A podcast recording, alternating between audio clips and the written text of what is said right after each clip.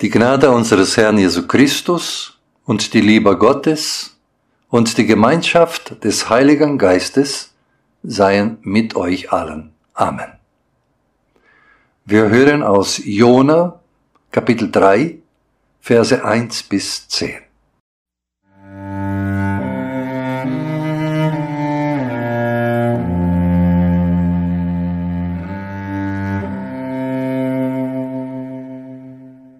Und Gottes Wort geschah zum zweiten Mal zu Jona. Mach dich auf und geh in die Stadt Ninive und predige ihr, was ich dir sage. Da machte sich Jona auf und ging nach Ninive, wie Gott gesagt hatte. Ninive aber war eine große Stadt vor Gott, drei Tagesreisen groß. Und als Jona anfing, in die Stadt hineinzugehen, und einer Tagreise weit gekommen war, predigte er und sprach. Es sind noch vierzig Tage, dann wird Ninive untergehen. Da glaubten die Leute von Ninive an Gott und ließen ein Fasten ausrufen und zogen alle, groß und klein, den Sack zur Buße an. Und als der König von Ninive kam, stand er auf von seinem Thron und legte seinen Purpur ab und hüllte sich in den Sack und setzte sich in die Asche und ließ ausrufen und sagen in Ninive als Befehl des Königs und seiner Gewaltigen. Es sollen weder Mensch noch Vieh, weder Rinder noch Schafe Nahrung zu sich nehmen. Und man soll sie nicht weiden, noch Wasser trinken lassen, und sie sollen sich in Sack und Asche hühlen, Mensch und Vieh, und zu Gott rufen mit Macht. Und ein jeder bekehre sich von seinem bösen Wege und vom Frevel seiner Hände.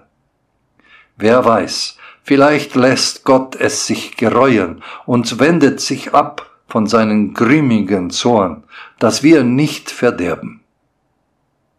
Als Gott aber ihr Tun sah, wie sie sich bekehrten von ihren bösen Wegen, reute ihm das Übel, das er ihnen angekündigt hatte, und er tat es nicht.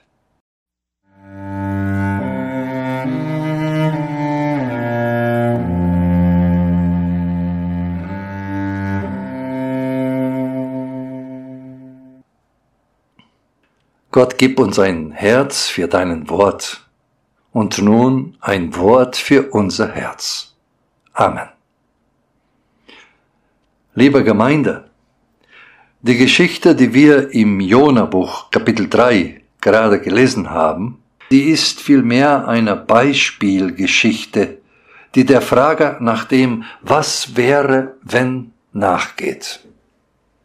Das Buch Jona geht der Frage nach, was würde geschehen, wenn die Geschichte sich ändern könnte. Wenn Gott selbst ein so schreckliches Kriegsvolk wie die Assyrer zur Umkehr bewegen könnte. Also eine hypothetische Geschichte. Eine, die nie so passiert ist. Allerdings ist es nicht den Anspruch vieler Erzählungen im Alten Testament, eine Wirklichkeit aufzuzeigen, die exakt so passiert ist. Viele Geschichten verfolgen ein anderes Ziel. Das Ziel zu erklären, wie Gottes auf der Welt wirkt. Wie Menschen miteinander umgehen. Wie Gott mit uns Menschen umgeht und wie Menschen miteinander umgehen könnten. Viele Erzählungen sind Beispielerzählungen. Und ich staune immer wieder, wie genau sie uns Menschen abbilden. Wie typisch sie aus nach Tausenden von Jahren noch sind, wie sehr ich mich darin wiederfinde. Um so gesehen hat das Buch Jona einen sehr großen Wahrheitsgehalt. Ich möchte Ihnen diese Geschichte daher einmal im Zusammenhang erzählen. Drei wichtige Handelnde gibt es im Buch Jona. Eben Jona selbst, dann Gott und dann die Leute der Stadt Ninive. Die waren, so der biblische Bericht, ziemlich böse. Die Bosheit war über sie gekommen. So heißt es da.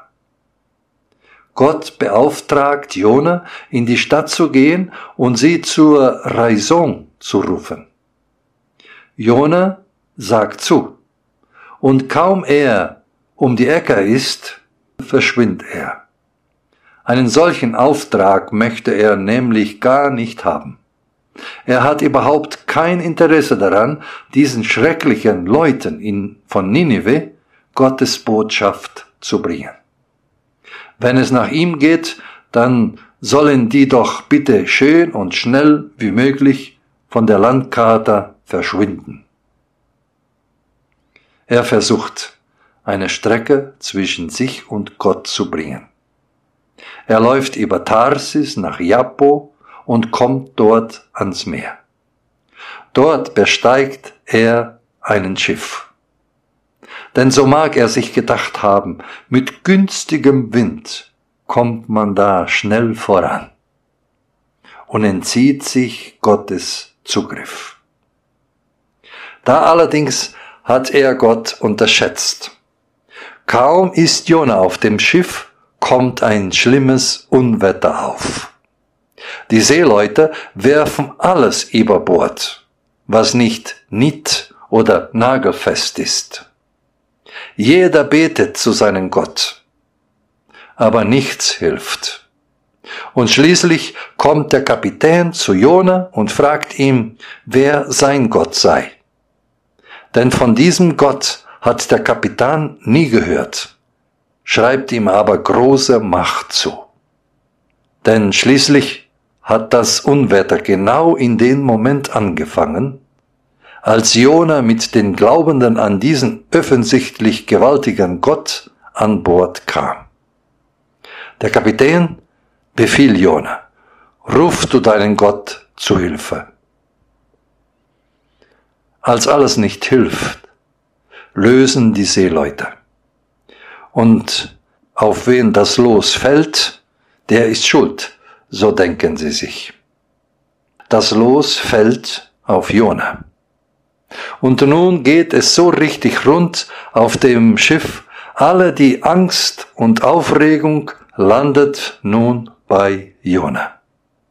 Die Seeleute konnten ihm gar nicht schnell genug ihre Fragen eingeschleuden, denn immer noch tobt der Sturm. Wer bist du? Wo kommst du her? Was machst du? Und Jona in seiner Angst will auf einmal gar nicht mehr vor Gott davonlaufen.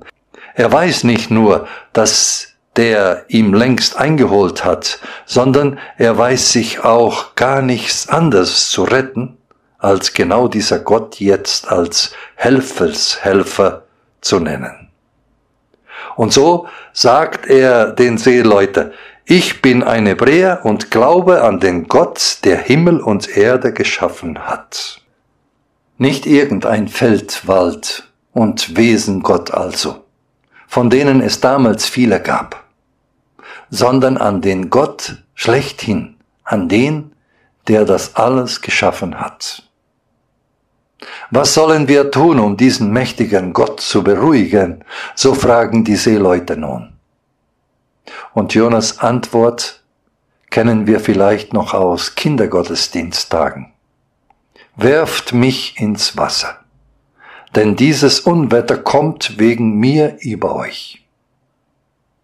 Gesagt, getan. Mit den Worten, lass uns nicht verderben, Gott. Und dann werfen die Leute Jona ins Wasser, das sich sofort beruhigt und hatten nun großer Respekt vor Jonas Gott. Da schickt Gott Jona einen großen Fisch, von dem wird er verschluckt und überlebt auf diese Weise drei Tage und drei Nächte hat Jona nun Zeit, sein Leben zu überdenken. Drei Tage und drei Nächte in der Dunkelheit, ohne zu wissen, was geschehen wird. Da fällt einen so manches ein, was man im Leben hätte anders machen können. Jona vollzieht in dieser Zeit innerlich eine Kehrtwende. Er hat verstanden, dass er vor Gott nicht davonlaufen kann. Und so macht er das Gegenteil. Er läuft zu ihm hin. Er betet. Psalmworte, die er noch im Gedächtnis hat. Eigene Worte, die ihm einfallen. Am Ende dieser drei Tage spuckt der Fisch Jona wieder aus. Und damit geht es allerdings erst richtig los. Denn wieder gibt Gott Jona den Auftrag, geh nach Nineveh und sprich zu den Leuten, dass sie ihren bösen Weg verlassen sollen. Und dieses Mal kann Jona sich nicht um die nächste Ecke drücken. Denn er weiß nicht nur, dass Gott ihn überall findet, sondern auch, dass er, Jona, Gott braucht, um im Leben zurechtzukommen. Und so macht sich Jona auf die Reise in die Stadt, die so riesig ist, dass man so berichtet wird in biblischer Text, drei Tage brauche, um sie zu durchlaufen. Jona läuft einen Tag, stellt sich auf einen Platz und ruft den Leuten zu. Wenn ihr euren Weg nicht ändert, dann wird Ninive in 40 Tagen untergehen. In der Geschichte lassen sich die Menschen von Jonas Wort wachrütteln.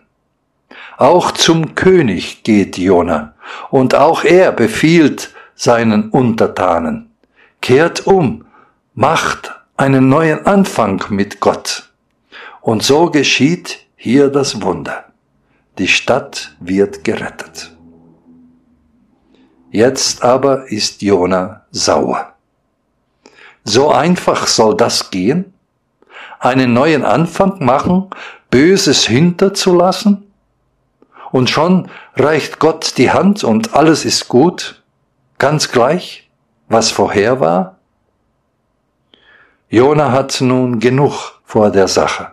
Er setzt sich vor eine kleine Hütte, die er in der Stadt aufgerichtet hat. Davor hat Gott einen Rizinusbaum wachsen lassen, so dass Jona Schatten hatte.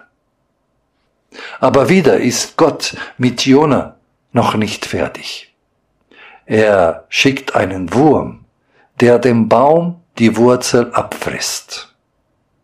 Dahin ist die, der schöne Schatten weg. Und nicht genug, Gott schickt Ostwind und damit große Hitze. Jetzt reicht es, sagt Jona. Ich will lieber tot sein als lebendig. Aber immer noch lässt Gott den Kontakt zu seinem Jona nicht abreißen. Und Gott sagt, ach Jona, du bist traurig, weil dein Baum tot ist sollte ich da nicht umso mehr trauen über alle die Menschen und Türe in der Stadt Nineveh? Verstehst du nun, warum ich sie unbedingt retten wollte? Soweit die alte und doch so neue Erzählung von Jona. Haben Sie sich an manchen Stellen wieder entdeckt? Ja, was ist erfunden und was nicht? Was ist Geschichte und was ist Gegenwart? Sicher kommen uns auf Anhieb Völker in den Sinn, die andere ohne Rücksicht auf Verluste überfallen. Ja, was wird seit uralten Zeiten weitererzählt, weil es uns betrifft? Wo können wir lernen, aus dieser berichten? Wo versuchen wir, vor Gott davon zu laufen? Wo brauchen wir drei Tage Zeit zum Nachdenken?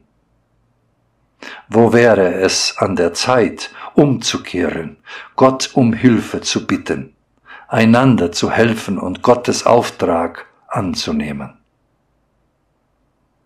Welche Psalmworte erinnern wir und welche eigenen Worte fallen uns ein, um Gott um Hilfe zu bitten?